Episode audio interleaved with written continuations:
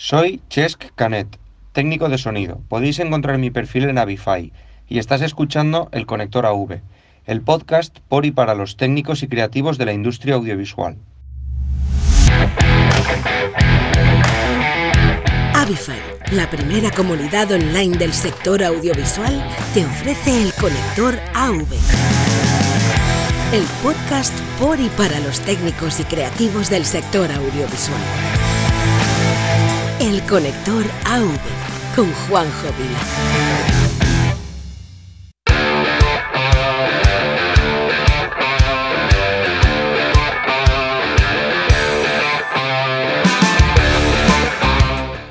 Hola y bienvenidos a un nuevo episodio del Conector AV, el penúltimo de esta temporada.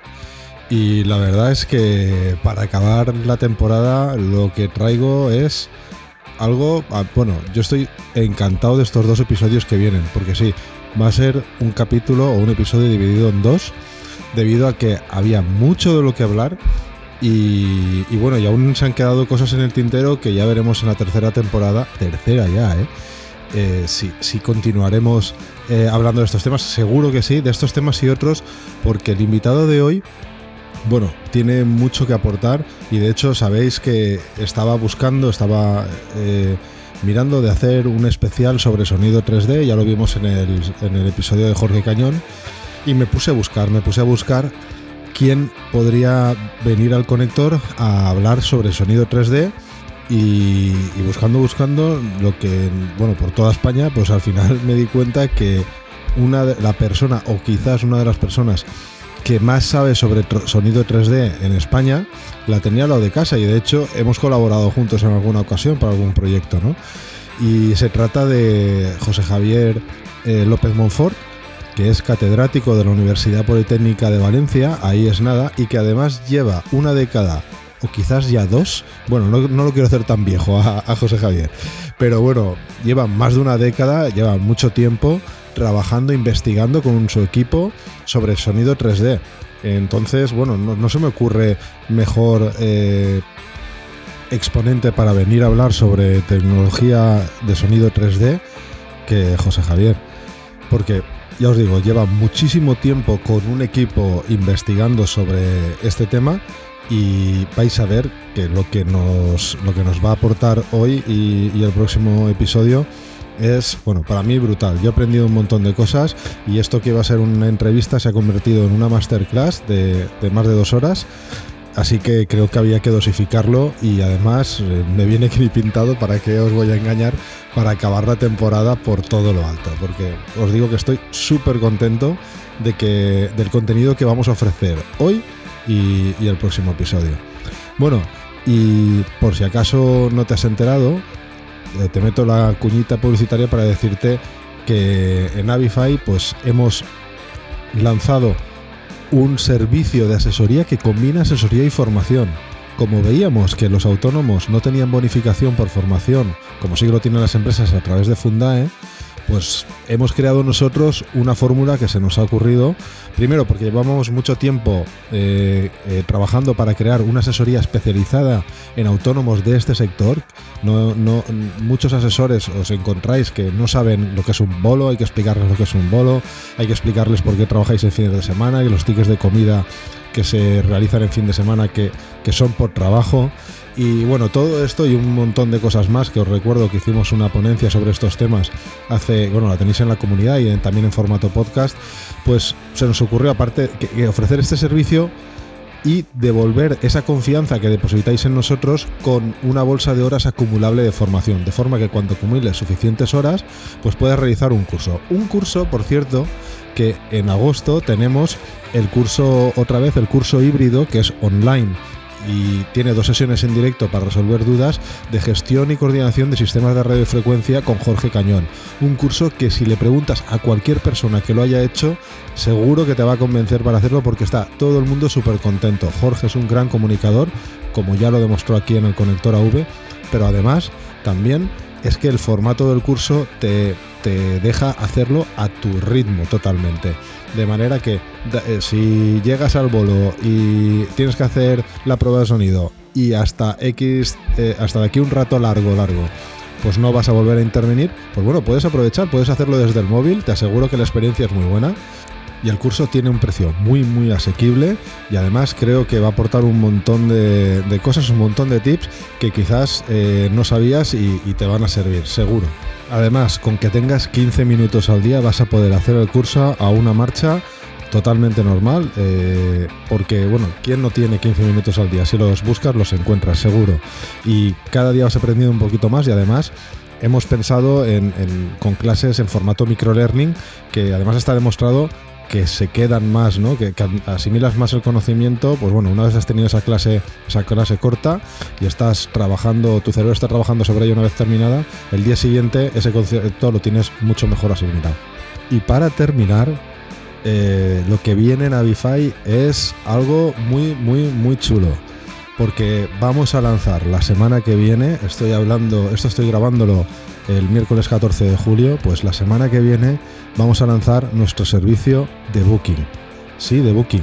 Es decir, las empresas van a poder gestionar sus bookings de freelance dentro de la comunidad. De manera que si tienes un perfil en Avify, eh, eres afortunado o afortunada porque vas a, poder ser encontrado por todas las empresas que empiecen a realizar sus bookings en la plataforma. Vamos a lanzarlo en fase beta, determinadas empresas van a hacerlo y luego ya, ya se abrirá a todas las empresas. Algo, un servicio que por cierto para ti que eres técnico o técnica, pues no tiene ningún coste. Así que esto va a ser un antes y un después en Avify porque es para mí la feature o la característica más importante que vais a poder valorarla todos, que vais a poder trabajar con ellas, que vosotros vais a poder gestionar vuestros bookings, vais a tener una bandeja de entrada donde vais a recibir esa, esa posición en esa fecha, vais a poder ver si tiene catering, si no tiene catering, vais a poder ver dónde es el bolo, qué roles necesita y si ese rol o esa o esa habilidad se ajusta a las que tienes tú en tu perfil, enseguida vas a recibir en tu inbox, en tu bandeja de entrada, esa oferta eh, que se adecua a tu perfil. Y aquí sí que estoy emocionado porque para mí esto es la bomba, porque es cuando empezamos a crear Avify para lo que la creamos. Así que eh, por fin llega esto. Eh, hemos tardado mucho tiempo. Bueno, han habido muchas piedras en el camino que os voy a contar. Pero por fin lo tenemos aquí. Así que estáos atentos la semana que viene porque es una semana muy importante para nosotros. Y bueno, vamos a hablar ya de sonido 3D con José Javier López Monforte y bueno, os vamos a desglosar este episodio en tres. En tres, perdón, en tres partes. Vamos a desglosar toda la explicación. Vamos a empezar por la parte más acústica, más teórica, pero muy interesante de cómo el oído percibe la dirección del sonido, de cómo nuestro cerebro lo interpreta. Una vez entendido esto, ya vamos a ir con el sonido, digamos, de, situación más controlada a situación menos controlada. Es decir, empezaremos por los auriculares, que es una situación muy muy controlada, donde vamos a ver que porque sea la situación más controlada de todas, no es la más fácil y lo va a explicar muy bien José Javier. Además, luego vamos a ir a un entorno ya sin auriculares, pero en recinto cerrado pequeño, como puede ser las casas, Luego vamos a ir a recintos cerrados más grandes, como puede ser un teatro, y por fin saldremos a lo que es el sonido directo, al aire libre, un evento, un concierto, etc. Así que es, ya os digo, súper interesante. Eh, tuvimos que cortar porque se nos había hecho casi de noche en la universidad, porque hemos, este capítulo lo hemos grabado face to face. Tenía muchas ganas de hacer uno así. Y, bueno, nos ha dejado también dos píldoras súper interesantes. Resulta que José Javier tiene dos cursos en plataformas universitarias que están accesibles a todo el mundo donde uno sobre compresión los vamos a publicar en Avify, los vais a tener en las notas del episodio. Estamos muy atentos tanto a las notas del episodio como a, a, la comunidad de Avify, porque allí también los vais a poder ver. Cursos que tiene José Javier totalmente gratuitos y que, bueno, cuando veáis cómo explica, porque es un gran divulgador, os van a entrar ganas de hacerlos seguro, porque se le entiende muy bien todo lo que explica. Y bueno, no os dejo más, ya llevamos 8 minutos, 9 minutos y medio de cháchara. Eh, vamos ya con la entrevista con José Javier López Monforte. Toda la verdad sobre el sonido 3D. Dentro audio.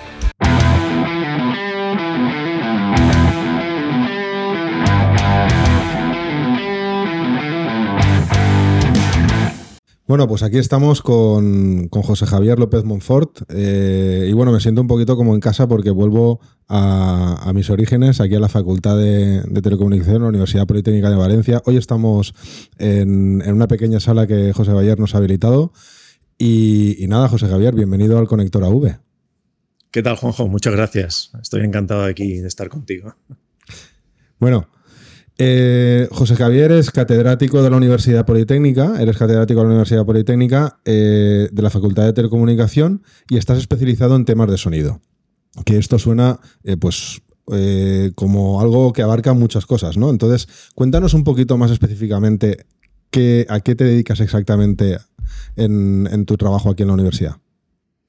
Pues mira, en la universidad, pues un profesor de la universidad, por supuesto, da docencia, ¿no? Entonces, eh, yo trabajo con los alumnos de, cuarto curso de Teleco, donde les enseño una asignatura eh, que es bastante importante, que es el tratamiento digital de audio. ¿vale? Esta asignatura pues la dan todos aquellos que, estudian dentro de, Teleco, de la carrera de Ingeniería de Teleco, los que se inclinan por la especialidad de sonido de imagen. Entonces, esta asignatura es troncal dentro de la especialidad de sonido de imagen. Y aparte, pues también enseño un seminario de audio avanzado, ¿no? de técnicas avanzadas de audio en, el máster de ingeniero de telecomunicación. Aparte, pues de otras colaboraciones puntuales y tal. Y este año también empiezo una asignatura relacionada con el audio en, el grado de, ingeniería multimedia que hay aquí también en la escuela de Teleco. ¿vale? Entonces voy a colaborar también en una asignatura sobre eso. Eso en cuanto a la docencia, ¿no? que llevamos ya muchísimos años con, con esta asignatura. Y claro, pues un, profesor eh, también se dedica en la universidad a la investigación, ¿no? Entonces, desde hace muchísimos años, pues me gustaba el tema del sonido, ¿no? El tema del sonido siempre ha sido un poco la hermanita fea en todas las telecomunicaciones, ¿no? Eh, se ha dado siempre mucha más importancia a lo que son las radiocomunicaciones, las antenas, todas estas cosas, ¿no? Pero esto está cambiando un poquito, ¿no? Últimamente, porque ya hoy en día todas las aplicaciones multimedia, la digitalización está llegando a, todas partes y ya todo el mundo conoce lo que es el sonido digital, ¿no? porque ya no se entiende ya ni siquiera el, audio analógico. Entonces ya está dejando de ser un poquito la, hermanita fea y ya viendo, va viendo cada vez más, más posibilidades, ¿no? la gente va viendo más posibilidades en este campo y en la investigación pues, pues tenemos también muchos campos que, que abarcamos. ¿no? Entonces aquí en, la escuela de Teleco somos ya bastantes profesores, catedráticos trabajando en temas de sonido, cada uno pues en su especialidad. Hay gente que trabaja, por ejemplo, el, control activo de ruido, eh, otros trabajan mucho lo que son DSPs, programación, ecualización de altavoces, cosas de, PA. En mi caso, eh, lo que me ha gustado desde siempre ha sido el, sonido 3D, que es más o menos de lo que creo que venimos a hablar hoy. Entonces ya empecé cuando todavía esto casi no se conocía, ¿no? O era una cosa que se conocía el 5.1 del cine y el DVD y poco más. Ya empezamos a trabajar en este tema pues por allá por el año 97 lo menos, ¿no? Yo en el 99 acabé, yo creo que fue una de las primeras tesis en, doctorales en España en temas de sonido 3D, ¿no? En el año 99 terminé la, la tesis y a partir de ahí pues ya continué en el mismo campo. Con diferentes proyectos de investigación en, el campo del sonido 3D.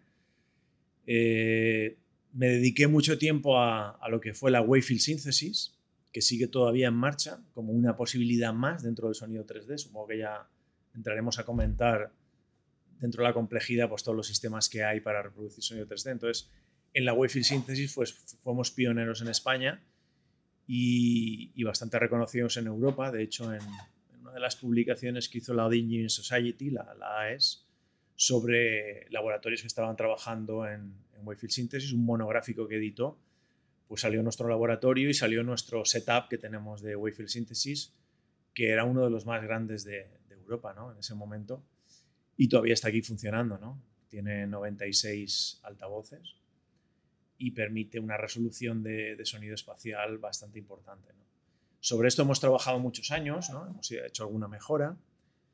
Hemos trabajado también en, altavoces DML, lo que son altavoces planos, ¿no? donde no hay pistón, sino hay una superficie que vibra. También llevé una tesis doctoral sobre esto, lo aplicamos al mundo también del sonido 3D. Y, bueno, en el software también desarrollamos un montón de aplicaciones para poder reproducir sonido 3D usando Wavefield Synthesis, aunque es extendible a otros sistemas en, tiempo real. En esto nos adelantamos un poquito a nuestro tiempo, ¿no? Porque ahora es cuando las empresas grandes ¿no? están empezando a desarrollar su software para producir en sonido 3D, ¿no? Nosotros esto ya lo desarrollamos, pues no sé en qué año leímos la tesis esta, debe ser 2004, 2005, y hicimos un software para, para tiempo real, para reproducción y, producción de, sonido 3D. Y ahora lo que estamos más metidos es en la personalización del sonido 3D, lo que es los sistemas binaurales, lo que es sonido 3D con auriculares. Lo que queremos es eh, personalizarlo a, cada una de las personas, porque cada persona oye de una manera en función de la forma de su oreja. La oreja es como una huella dactilar de la persona. Pero creo que no me voy a enrollar más, ¿no? Como presentación creo que, está bien, ¿no? Y ya a partir de ahí me No, no, tú, tú habla, ¿eh? No te cortes. no, es que si me enrollo aquí eh, puedo, puedo soltar el discurso del silo, ¿no? Yo creo que era simplemente para, para que veáis un poco lo, lo, que hemos trabajado aquí y en qué estamos trabajando así por encima, ¿no? Ya si queréis vamos particularizando en, temas de por dónde va el sonido 3D y todo eso, pues ya me vas preguntando tú. Bueno, este año parece que es el año del audio, ¿no? Porque eh, están surgiendo eh, mucha inquietud acerca del audio. El audio siempre había sido, pues eso, la niña fea del audiovisual. Y, parece que una vez ya se han superado todas las barreras eh, a nivel visual en cuanto a transmisión de 8K, bueno, un montón de, bueno, toda la transmisión Ethernet o Internet que va a velocidades ya que permiten el, transporte de todas estas señales, la transcodificación que se hace a tiempo real, que ya no es ningún problema para las máquinas, es cuando os han dicho, bueno, sí, sí, pero mucho, mucha visualización, pero seguimos escuchando el audio en MP3 y además en estéreo, y no tiene ningún sentido que se haya avanzado tanto en el campo, o se haya prestado tanta atención al campo visual y no al campo del audio, que es la, parte eh, inherente de, para, que, para que haya una inmersión total ¿no? del espectador. Entonces, bueno, este año están surgiendo muchas cosas.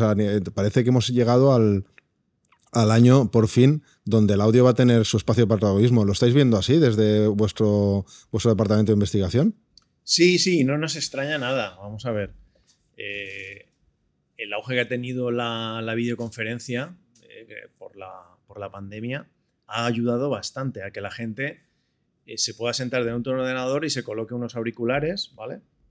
y un micrófono y empieza a hablar. Pierda el miedo a hablarle a un micrófono y a oír a otro en auriculares. ¿no? Eso es un, gran avance que ha, ayudado a todo, ¿no? pero también ha ayudado a, los temas de sonido y, así lo han visto algunas empresas. ¿no? Entonces ya vemos ahí que están empezando a lanzar productos que hacen uso del audio 3D, pero no es que se haya avanzado ahora en el audio 3D. Es decir, todo lo que se está lanzando ahora está hecho hace muchísimos años. Y no hablamos de 4 o 5 hablamos de 10 o 20 años que esta tecnología ya existía. ¿Por qué no se lanzaba? Pues porque cuando se lanza algo, una empresa siempre se busca un retorno económico. Eso es así. ¿vale? Si ese retorno económico no viene, el producto se cancela. Y esto tenemos un montón de, casos que ha pasado. ¿no? ¿Os acordáis de las gafitas estas de Google que se ponían encima ¿no? y iban a hacer la virguería? Que parecía, Luego la gente no lo usa porque no, le aporta nada, ¿no? Fue, demasiado avanzado su tiempo. Exacto, es demasiado avanzado su tiempo. Entonces, aplicaciones de sonido binaural, con tracking, con todo este tipo de cosas, nosotros las tenemos en el laboratorio hechas de hace mucho tiempo. Y las empresas probablemente también, o saben que nosotros las tenemos y podrían colaborar. Pero no le ven el retorno económico. Esto es así. Entonces, esto, pues se podían ver demos de esto en congresos de la Audio Engine Society desde hace más de 20 años. Tú podías oír sonido 3D mejor que el que, incluso se está lanzando ahora ya disponible tecnológicamente. Entonces, no, no es que de repente han descubierto el sonido 3D, no. Es que se puede incorporar a los sistemas de transmisión, como tú bien has dicho, que dan más banda ancha, menos latencia. ¿eh? La latencia es el retardo entre que se produce un estímulo y tú lo percibes, entonces, cuando se transmite un sonido por la red, pues la red Internet al principio tenía una latencia brutal. Entonces, claro, cualquier cosa que hacías tardaba en llegar al otro lado. ¿no? O los dispositivos de captura, ¿eh? los trackers y todas estas cosas también han avanzado mucho, entonces ante un movimiento de tu cabeza pues se puede eh, corregir el, sonido para que parezca de que venga de esa dirección instantáneamente. Entonces, sí que es cierto que la tecnología ha ayudado, eh, pero a nivel de más rapidez o menos latencia, ¿vale? O más ancho de banda. Pero no en las tecnologías propias del audio, que ya están inventadas hace muchísimo tiempo, ¿no? ¿Dónde era rentable esto? En el mundo del cine. ¿vale? En el mundo del cine siempre ha sido rentable. Y desde que Dolby nació el Dolby Stereo, que era un sistema, se llamaba Dolby Stereo, pero era un sistema surround, ¿no? Le llamó así, como el estéreo de Dolby. Luego ya le pusieron lo de surround.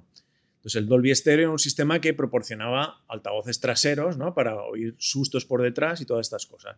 Y eso en el cine tenía un beneficio económico inmediato. Cuando una sala tenía eso, la gente le gustaba más. Al principio ponían el típico tráiler de sonidos que daban vueltas y tú ya decías, vale, estoy en una sala de categoría, ¿no? O sea, esta sala me gusta porque me hace efectitos de sonido y luego oigo las explosiones y tal. Entonces, en el mundo del cine siempre encontró el retorno económico rápidamente. Y de ahí pues tenemos todos los sistemas eh, de, sonido envolvente, normalmente como Dolby, como la manda más, ¿no? la que dirige el cotarro, y otras empresas intentándolo hacerle sombra. ¿no? Apareció DTS, Digital Theater Sound.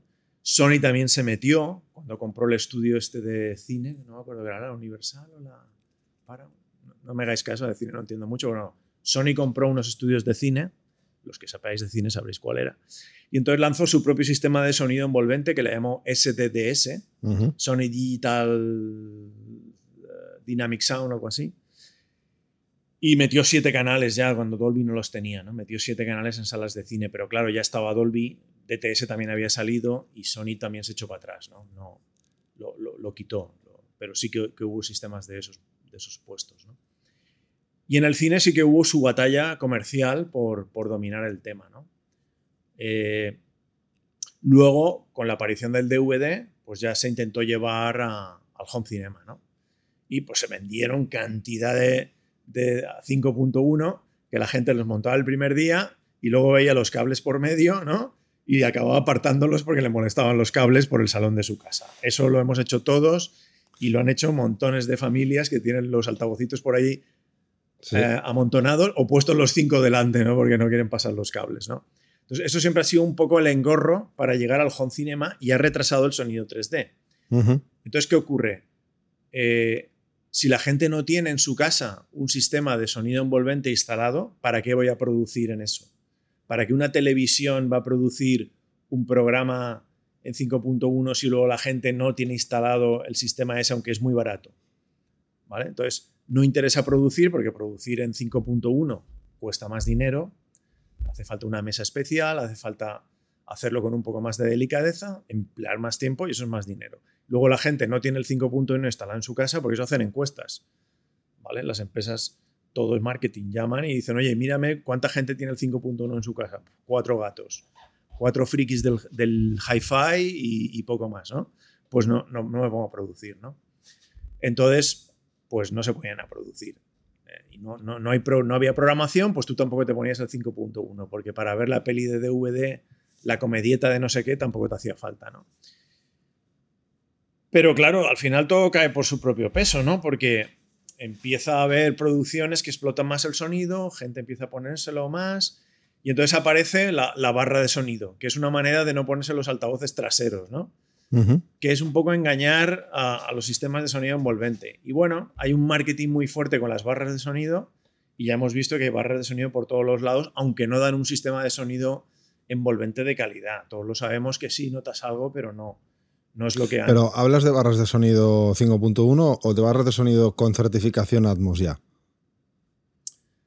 Bueno, si quieres luego de certificaciones hablamos. Bueno, ya, pero quiero decir, eh, la tecnología que hay detrás, ¿estamos hablando de Atmos ya o algo similar a Atmos? O, lo que había antes, que por ejemplo yo recuerdo la primera barra de sonido que yo vi, que era de Yamaha, que no mm. existía el Atmos aún, bueno, o no se comercializaba, mm. que que, decía, la gente decía, no, 5.1, y, y, tú la mirabas y decías, bueno, pero es que eso es una fuente puntual o bipuntual, ¿no? Entonces, eh, entiendo que hablas de esas barras, ¿no? De las primeras. Sí, hay distintas tecnologías de barras, ¿eh? Cada empresa se monta su historia con mayor o menor fundamento físico-técnico, eh, que crea una impresión un poco diferente. ¿Vale? Entonces, en general, eh, no puedes decir dividir las barras entre las barras que son Atmos o no lo son. De hecho, Atmos, y luego hablaremos de eso, no es un indicativo para mí de nada. Es una marca. Es una marca, ¿vale? Y es un, producto de marketing que tiene muchas implicaciones, ¿no?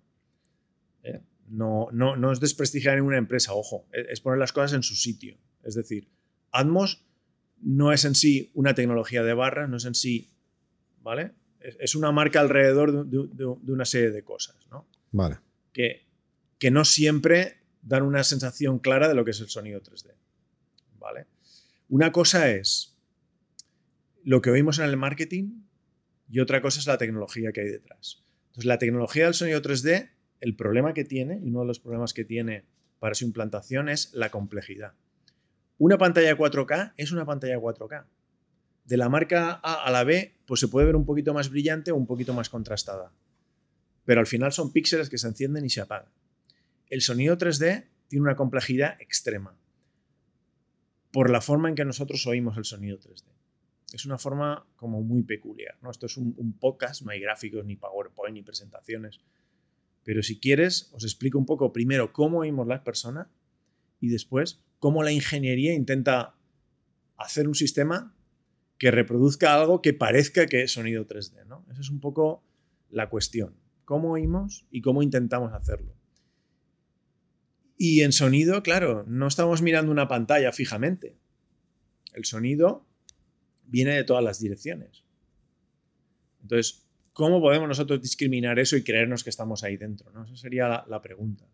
Nosotros oímos en 3D porque tenemos dos oídos, ¿vale?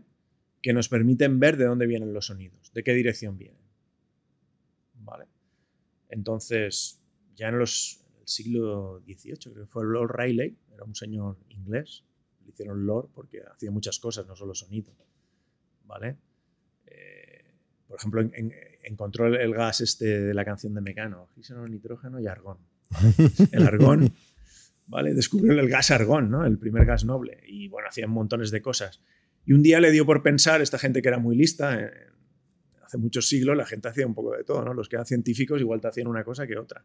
Joder, ¿cómo es que oímos la dirección de llegada, no? Entonces empezó a investigar un poco con la física que él sabía, se dio cuenta que había dos mecanismos principales por los que percibimos la dirección de dónde vienen los sonidos, ¿no? Uno es el tiempo de llegada. Es decir, si un sonido nos queda un poquito más a la derecha, el oído derecho queda un poquito más cerca de ese sonido.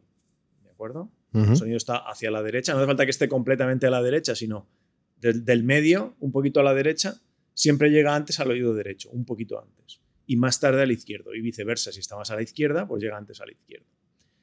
Bien, pues se dio cuenta que eso era un mecanismo. El cerebro era capaz de distinguir esa pequeña diferencia de tiempos y decir si el sonido está más a la derecha o más a la izquierda. Y además decir cuánto, porque si está completamente a la derecha, el sonido llega directamente al oído derecho. Imagínate que lo tienes completamente a tu derecha. El sonido llega directo, perpendicular a tu cabeza por el sonido derecho, por el oído derecho. Y para llegar al izquierdo tiene que pegar la vuelta a la cabeza. El sonido también gira. Va en línea recta como la luz, pero se difracta un poquito en las superficies entonces los sonidos de baja frecuencia giran muy bien, los de alta frecuencia giran menos bien, pero los de baja frecuencia pegan muy bien la vuelta a la cabeza, entonces pegan la vuelta a la cabeza y llegan a tu oído izquierdo un poquito más tarde. ¿no? Si está en el medio, llega a los dos igual. Entonces cuando un sonido tú lo oyes en el medio, en los dos oídos igual, sabes que está por el medio. ¿no? ¿Vale? Ese fue uno de los primeros mecanismos, ¿no? Cómo distinguir derecha e izquierda por el tiempo de llegada. Pero también se dio cuenta que si un sonido está a la derecha, se oye más fuerte por el oído derecho. ¿De acuerdo? ¿Por qué? Porque llega directo a, la entrada de tu canal auditivo, ¿no? Está el agujerito del canal auditivo, por ahí, ¡pum!, se cuela directo. Mientras que si está a la derecha, para llegar al oído izquierdo, tiene que pegar la vuelta, y eso supone una atenuación por, el giro por la cabeza, y luego tampoco entra directo a tu oreja, está tu oreja molestando ahí, tiene que, que entrar de alguna manera, ¿no? Entonces se produce una diferencia de intensidades. Es decir, tu, cerebro no solo oye que llega antes por el derecho, oye que llega más fuerte por el derecho. ¿vale? Dices, uy, son dos, ¿no? Mejor que uno. Efectivamente, ¿no? Son dos mecanismos que se combinan, porque se sabe, y esto no voy a entrar en detalles técnicos, que hasta las frecuencias bajas medias, hasta aproximadamente 1,5 kHz, como este programa lo oye todo el mundo de audio, sabe lo que es un kilohercio, ¿no? 1500 hercios. Más o menos, el mecanismo que más se utiliza es el de tiempos. Y a partir de 1500 hercios nos fijamos más en la intensidad. No es, no es estricto, sino hay una zona de transición donde más o menos donde uno empieza a perder, el otro empieza a subir. Y combinando esos dos mecanismos, detectamos básicamente si un sonido queda a la derecha o a la izquierda. Esto le llamó, el Rayleigh llamó teoría duplex. Y es lo que más se utiliza en ingeniería de sonido para hacer el estéreo. ¿no? ¿Eh? El estéreo por intensidad es el que hacemos con el potenciómetro de panorama cuando nos entra en la mesa de mezclas la guitarra, que es una señal mono, como todos sabemos, y nosotros la queremos llevar al panorama estéreo con el potenciómetro le damos más volumen al izquierdo y al derecho. Entonces estamos jugando con el segundo principio de Rayleigh, con el principio de intensidades. No estamos jugando con el de tiempos. Eh, no se suele jugar con el de tiempos en la, en la mezcla de estudio. ¿vale? La típica mesa de estudio donde mezclamos instrumento por instrumento, música pop rock, ahí no se suele usar ese. ¿no? Ahora bien, cuando hacemos, por ejemplo, una grabación directo y espaciamos dos micrófonos, no los ponemos juntos, sino los separamos, ¿vale? Uno a la derecha y un poquito más a la izquierda, y cogemos esa señal, ¿eh? una configuración que se llama AB o una configuración ORTF, donde los micros no son coincidentes, sí que estamos explotando el primer principio de Rayleigh, que es el de diferencia de tiempos. Entonces, el estéreo de por sí ya es un sistema de sonido espacial. No es 3D, porque no nos permite elevación, ¿vale? Tampoco nos permite poner fuentes detrás, el estéreo básico, eh, pero ya es un primer sistema de sonido 3D parcial. O sea que sí que existe en ingeniería, pero está limitadito. Sabes que luego te tienes que colocar los altavoces muy centraditos, ponerte en el medio y escuchar. O llevar auriculares. O llevar auriculares. Pero cuando llevas auriculares, la mezcla ya no es igual que cuando lo haces para estéreo. Eso lo sabe muy bien un ingeniero de sonido, que no es lo mismo mezclar para dos altavoces que para dos auriculares, aunque después toda la gente ahora está oyendo la música que se mezcló para altavoces, la está oyendo con auriculares. Y no la estoy oyendo bien. No la estoy oyendo bien porque esa se creó para hacer lo que se llama efecto phantom con dos altavoces por intensidad y la estás oyendo con auriculares que separan completamente los dos canales. Mientras que cuando tú pones dos monitores, dos altavoces, parte del altavoz derecho te llega al izquierdo y parte del, altavoz izquierdo te llega al oído derecho. Mientras que te pones auriculares, eso se acaba. ¿no? Entonces, en realidad, cuando oímos sonidos 3D, actualmente hacemos unos empastres flipantes. Pero nuestro cerebro es como muy permisivo, ¿no? O sea, nos deja un poquito... Oye, pues sí que noto más a la derecha, sí, pero no es exactamente... Bueno, a veces, a veces hay algo, de efecto, efecto placebo ahí, ¿no? Claro. Eh, no, y el, cerebro se acostumbra, ¿eh? Ah. El cerebro al final se acostumbra. Es, es, como... Hay gente que se han hecho experimentos, ¿no? De gente que le han puesto plastelina en las orejas para cambiarle la forma. Luego hablaremos de eso, ¿no? Pero la, la forma de la oreja es muy importante. Tú no tienes la misma oreja que yo, ni que un niño, ni que un señor mayor que le crecen unas orejas enormes cuando te hacen mayor, o gente, yo qué sé, de otra raza que tiene las orejitas más pequeñas o las tiene de otra forma, ¿no? O simplemente tu vecino, es decir, la oreja cambia muchísimo. Entonces han hecho experimentos que a la gente le ponen plastelina en las orejas, le cambian la forma y de repente oye es raro. Y dices, hostia, no oigo bien, no oigo bien los sonidos a mi alrededor, ¿no? Pero al cabo de un par de días tu cerebro ya se ha acostumbrado y ya con las nuevas orejas oyes bien, porque la, nuestro cerebro es una red neuronal. Tiene una especie de filtros dinámicos, por decirlo de alguna manera. Se adapta, exacto. Tu, cerebro aprende, aprende de la nueva combinación ¿no? y, empieza, y empieza a, oírlo bien. Por eso mezclas que se han hecho para altavoces con auriculares, al principio te pueden sonar raras, pero cuando llevas un rato te acostumbras y, oye, pues estoy oyéndola así, la, la, guitarra se ha ido demasiado a la izquierda, pero oye, me da igual, la oigo bien. Al final mi cerebro lo mezcla todo, ¿no? Entonces es como muy sufrido, ¿no? Para la música. Ahora bien, cuando ya buscamos una localización alta para aplicaciones más serias de realidad virtual y todas estas cosas, pues ya hay que avanzar mucho más. Ya no vale solo los principios de Riley, tenemos que avanzar mucho más. Claro, eso también voy con el tema, o sea, no solamente la parte audiovisual general que conocemos, sino que cada vez más eh, las aplicaciones en realidad virtual, eh, bueno, ahora mismo eh, está en auge todo el tema este de gafas con Oculus Quest, etcétera, pues ya está cobrando también muchísima importancia que te venga un sonido por detrás, por delante, etcétera. Has hablado de, los sonidos a izquierda-derecha, pero a mí me tiene muy intrigado el sonido por exactamente en el centro, por la parte trasera. ¿Cómo consigue el cerebro discernir que el sonido lo tiene enfrente o lo tiene detrás si está justo en el medio? Bien, esto es hoy en día uno de los problemas más difíciles del sonido 3D con auriculares. Uno de los más difíciles. En inglés se llama back to front confusion, en español sería la confusión delante-atrás. Una señal justo delante de ti y una detrás producen exactamente la misma diferencia de tiempos de llegada y de intensidades. Luego tu cerebro queda perdido. En la realidad no importa porque tú estás viendo las fuentes y tu vista ayuda. Es decir, tu localización de sonido 3D, si cierras los ojos, no es perfecta. Es bastante mala en algunos casos. En otros es muy buena, en otros un poquito peor. Hay una zona, por ejemplo, a la derecha y a la izquierda que se llama cono de confusión, donde es muy difícil saber si una fuente la tienes a 80 grados o a 100. En 90 sería perpendicular, justo a la derecha. Saber si la tienes un poquito más, un poquito más atrás, es muy difícil. Tenemos que mover la cabeza generalmente. Entonces pasamos de un sonido estático a dinámico, o sea, tenemos que mover la cabeza. El delante-atrás ocurre lo mismo, ¿vale? Entonces, eh, cuando no vemos, es más difícil.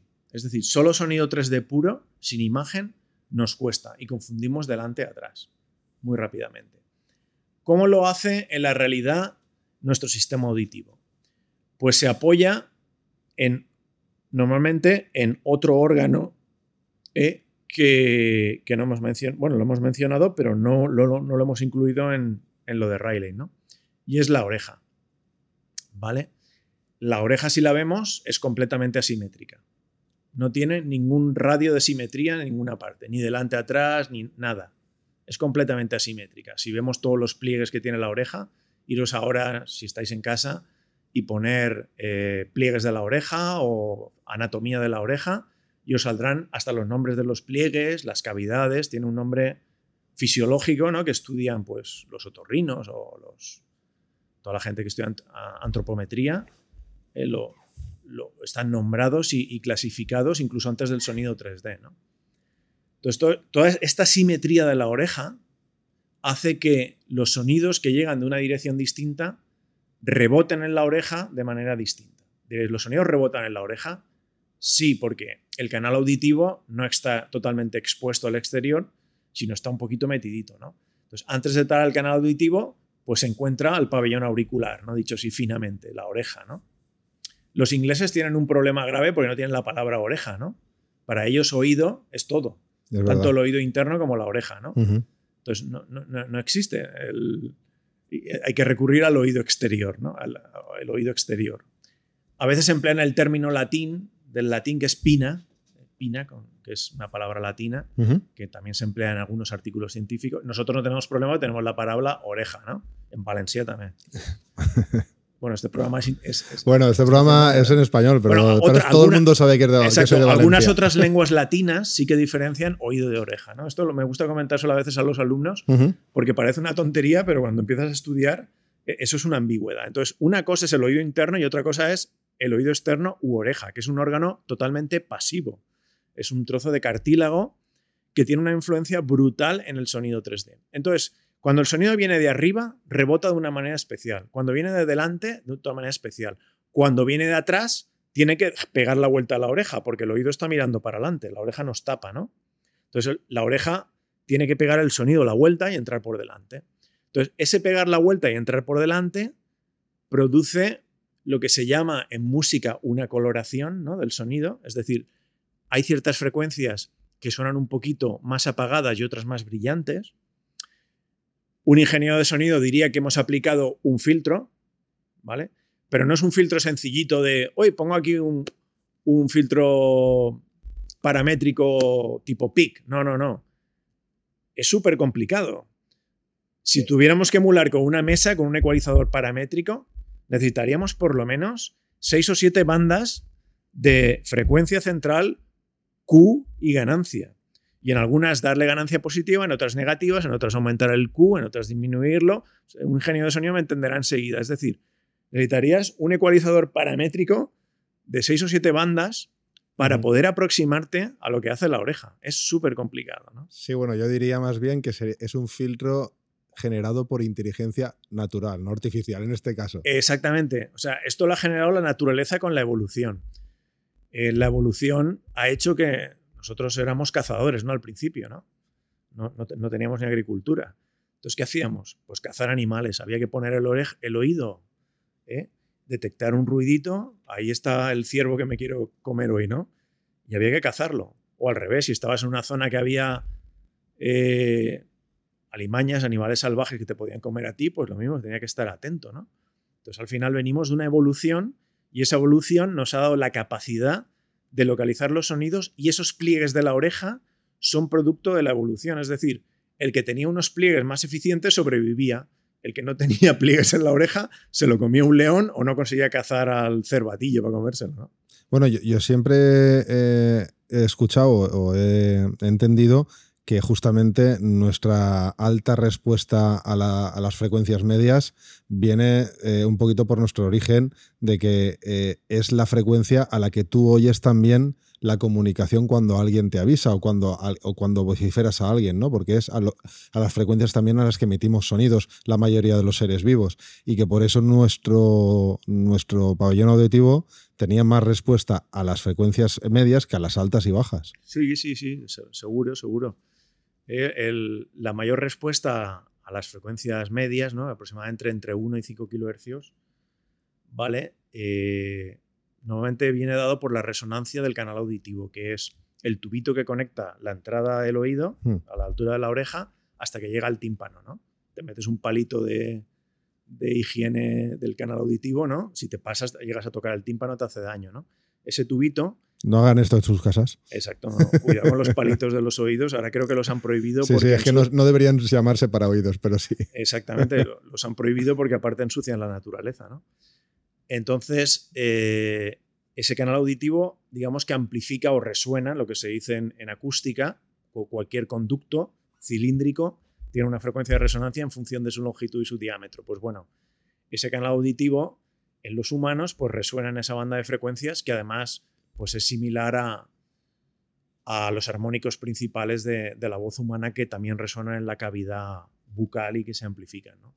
Bueno, hay una cosa que acabas de decir antes que yo no sabía, que esto se va a convertir eh, sin quererlo en una masterclass, porque yo me estoy enterando muchas cosas, y una es justamente lo que, lo que hablabas de, del delante y detrás, de que es como, cómo resuena o cómo rebota el sonido en el, en el, en el oído para, para llegar a, sonar de una manera diferente, con una coloración diferente. Claro, ahora entiendo por qué, ahora que yo me, he puesto a escuchar mucho, ahora que Apple ha activado el sonido espacial en, su librería, me he puesto a escuchar muchos eh, supuestos sonido espacial o, o, remasterizado en sonido espacial con auriculares y yo no conseguía, estaba intentando concentrarme a ver si es que estoy sordo y no conseguía, eh, porque siempre me daba la impresión de que tenía al, cantante detrás cuando cerraba los ojos y no delante. Y, claro, ahora, ahora me explico mucho esto porque, eh, claro, con auriculares, eso con un, con, un, con un sistema de sonido multicanal con muchas fuentes puntuales es fácilmente reproducible, pero con dos auriculares es prácticamente imposible. Es muy difícil, ¿por qué? Porque el matiz delante-atrás es súper fino, es un matiz muy, muy crítico muy, muy crítico. Eh, de hecho, a veces, si cerramos los ojos, nosotros mismos, sin auriculares, un sonido real, podemos llegar a confundirlo. ¿eh? Sobre todo si estamos en un ambiente seco. En una cámara anecoica, en la playa, por ejemplo, en la playa, nos podemos confundir delante atrás porque no hay ecos. Eh, es verdad, eso es verdad. No hay ecos. En el campo también. Entonces, movemos la cabeza. Al mover la cabeza, esa ambigüedad se quita. Entonces el eco también puede ser, de hecho, el eco puede ser un factor determinante. hay dos cosas que ayudan a la localización con auriculares. Una es eh, el tracking, es decir, que tú te puedas mover la cabeza. Si mueves la cabeza, la ambigüedad normalmente se quita, porque cuando estás seguro, tú mueves la cabeza. Eso lo haces instintivamente en, la realidad. Entonces, si un, un sonido crees que está atrás, pero en realidad está adelante, cuando te mueves a la derecha, el sonido, si se mueve a la derecha, es que estaba adelante, si no, es que, estaba, eh, es que te habías confundido, ¿no? O sea, moviéndote, quitas rápidamente la ambigüedad de atrás adelante.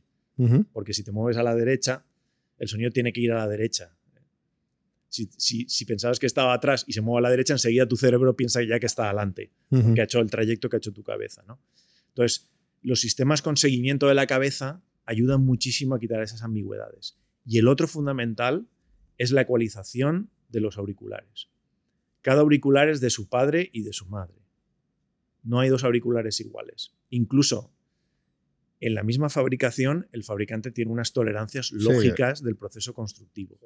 Eh, los auriculares de más calidad. Menos, menos, tolerancia, claro. Nosotros hemos estado trabajando mucho, de hecho hicimos una tesis doctoral sobre eso, que se leyó el año pasado, a principios del año pasado, en, la, en pandemia de hecho.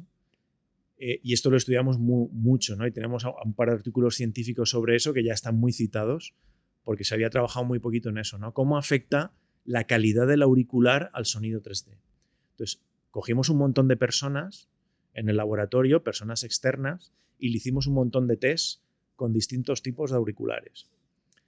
Evaluamos, por ejemplo, cosas tan, tan curiosas como en un mismo auricular la sensibilidad del derecho frente al izquierdo. Es decir, tú coges un auricular y por el mismo proceso de tolerancia, incluso auriculares caros, el auricular derecho tiene un poquitín más de volumen que el izquierdo.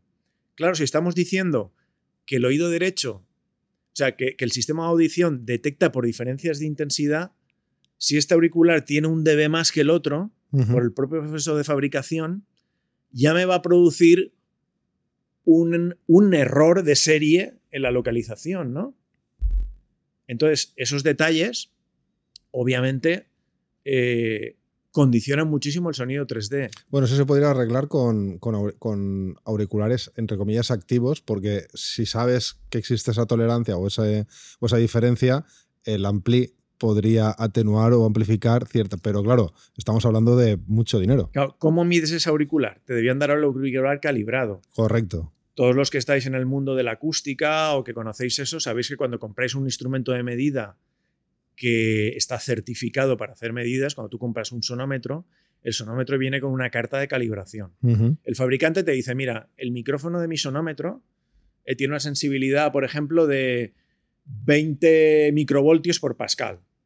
Eh, yo fabrico todos a 20 microvoltios, pero además te da una cartita de calibración que te dice, ojo, que este no es 20 microvoltios, este se va 0,2 dB a esta frecuencia, 0,1 dB a esta frecuencia, y así tú sabes que tu medida es perfecta, no es una medida como Dios manda con un error de décima de dB. Claro, en la electrónica de consumo eso es impensable. Eso es inviable. No es lo mismo comprarse un auricular de alta gama, eh, vamos a citar alguna marca, por decir, Sennheiser. Te compras un auricular Sennheiser de los de Hi-Fi, la serie 600, 700, 800, esto los mides y dices, joder, está muy bien calibrado, perdón por el... Está calibrado de categoría, como decimos en Valencia, ¿no? el error es, es mínimo, ¿no? Pero claro, coges un auricular de los que le, ojo, de los que le venden a los chavales para gaming, que dicen, auricular gaming de 200 pavos. Y, Eso no suena son una porquería, ¿vale? bueno, hay alguno, hay alguno que me ha encontrado alguna sorpresa, pero normalmente lo único que tiene son luces. Incluso marcas de auriculares que se pusieron de moda porque las llevaban los futbolistas cuando salían del ah, autobús, no vamos a decir la marca, eh, y que valían 200 euros.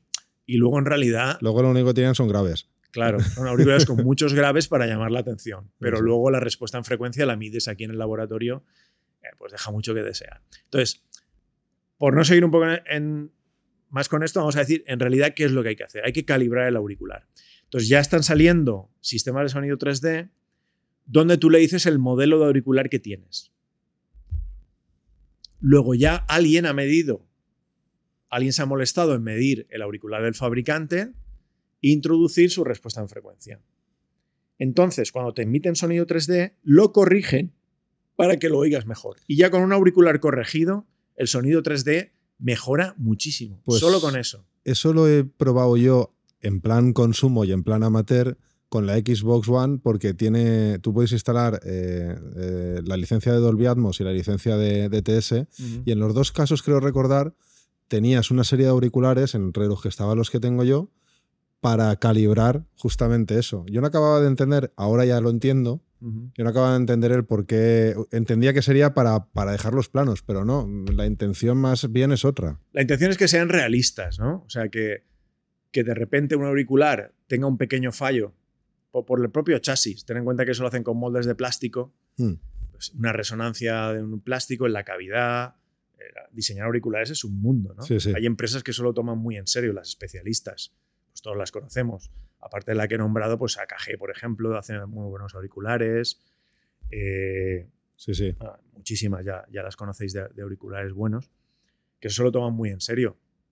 Pero son empresas que te venden un auricular pues a partir de 100 euros. Por menos de 100 euros no te dan un auricular en condiciones y eso mucha gente no está dispuesto a pagarlo. ¿vale? Hay incluso mucha Se compran gente- un móvil claro. de 1.200 euros, pero luego tienen unos auriculares cacagüeros, ¿no? De, Sí, sí. malísimos, ¿no? Entonces, eso va a cambiar un poco, ¿no? Y entonces, el concepto de este auricular lo tengo calibrado, ¿no? En mi aplicación de sonido 3D lo introduzco, ¿vale? Eso va a cambiar mucho. Hilar muy fino sería calibrar el tuyo en concreto, pero eso ya, ya hablamos ya un poco de décimas de dB. Si el fabricante es un fabricante serio, tendrá una tolerancia muy pequeña en su proceso de fabricación y entonces un, digamos, un modelo más o menos te sirve para todos los modelos de, de esa marca, para ese modelo de esa marca. Lo hayan fabricado este mes o el mes siguiente, ¿no? Entonces, si el sonido inmersivo es algo tan complejo y llegar a una experiencia buena, real, no es algo para cualquier eh, persona de a pie en la calle, como si lo puede ser comprarse un televisor de última gama, ¿tú crees que el sonido 3D eh, va a venir para quedarse o nos va a pasar un poquito como con las gafitas 3D, que al final no ha habido gafitas, porque también es verdad que la experiencia de las gafas 3D nunca fue buena. En el sentido, es decir, la gente de a calle apreciará lo suficiente esto para que el, eh, eh, esto con- se, se masifique. Mira, la gente de la calle eh, es muy, muy difícil explicarle todo lo que hay detrás. Alguien que tenga conocimientos técnicos, sí, pero en general el 99% de la gente eh, no puede asimilar eso, ni tiene tiempo ni ganas. Ellos lo que quieren es un producto acabado que funcione y punto, ¿no? Correcto. Claro. Entonces, ¿quién puede ofrecer eso? Pues hoy en día lo pueden ofrecer los que tienen la sartén por el mango, que son los fabricantes de dispositivos móviles. Ni, ni más ni menos. Es decir, la batalla por el sonido 3D la han perdido los fabricantes de sonido. La tienen perdida. Vale, hablamos de sonido. eh, ¿Hablamos de sonido consumo o sonido en, en directo ya es otra cosa? Porque- ah, de auriculares, perdón, vale. Entonces estamos hablando de, lo, de sonidos de. de- o sea, Sí, del que todo- va a triunfar, del Correcto. sonido con auriculares. y luego el que quiera un sistema de alta calidad de sonido con auriculares ya tendrá que irse a una muy, muy, muy alta gama de estas marcas que has comentado u otras eh, para. para No, po- no, no, no, no. ¿No?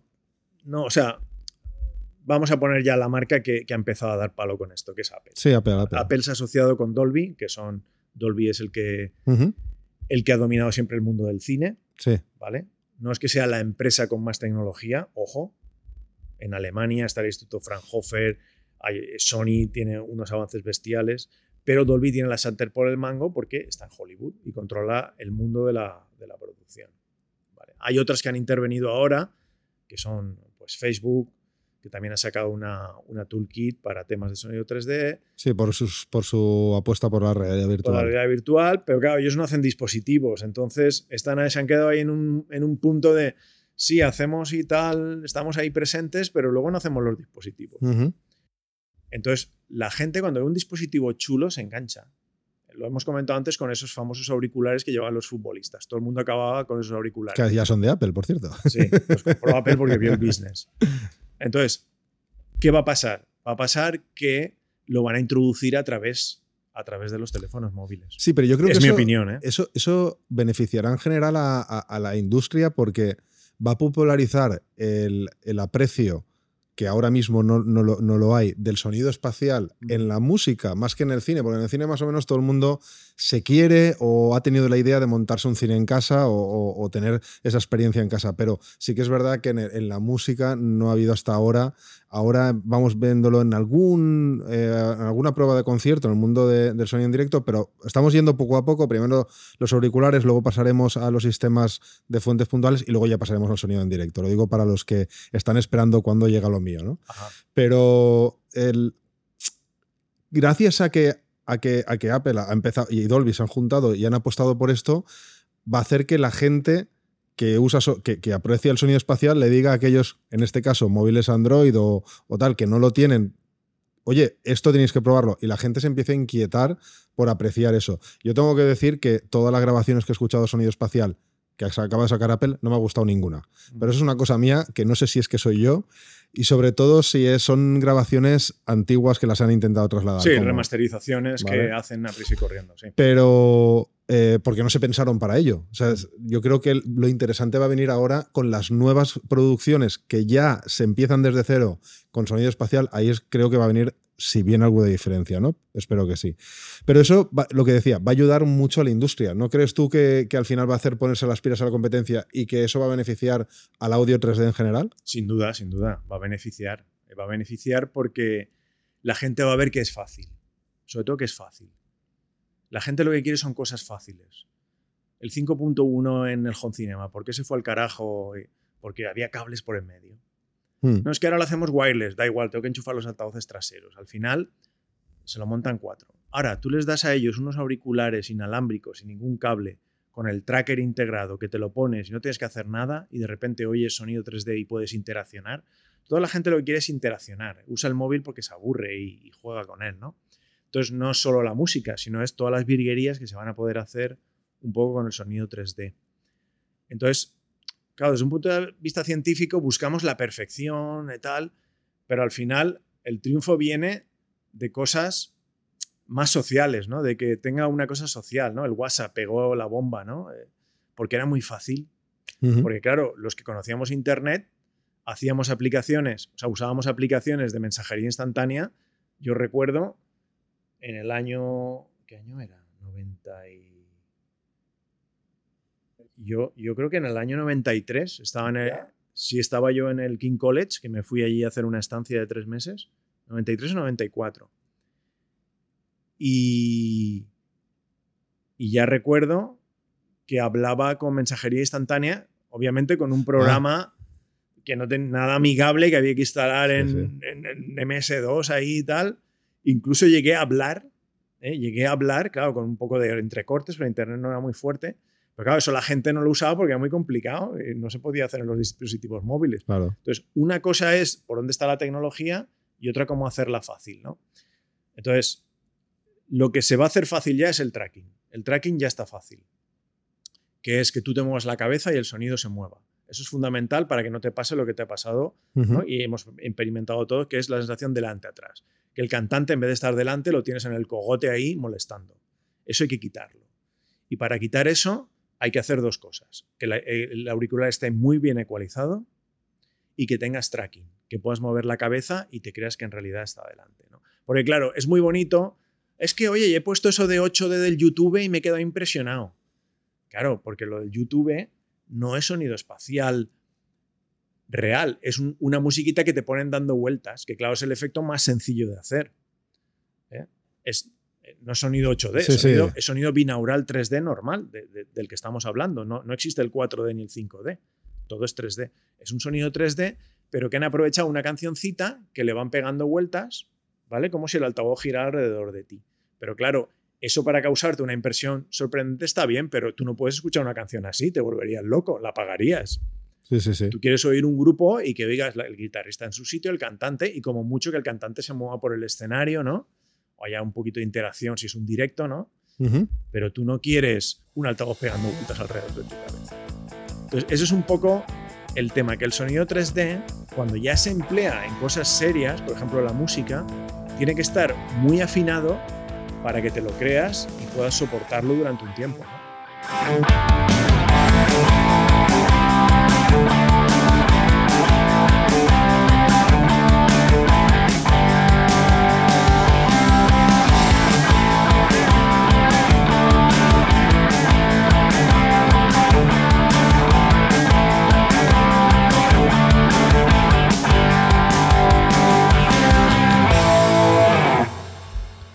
Bueno, y aquí nos quedamos con la miel en los labios para el siguiente episodio donde viene mucha matraca.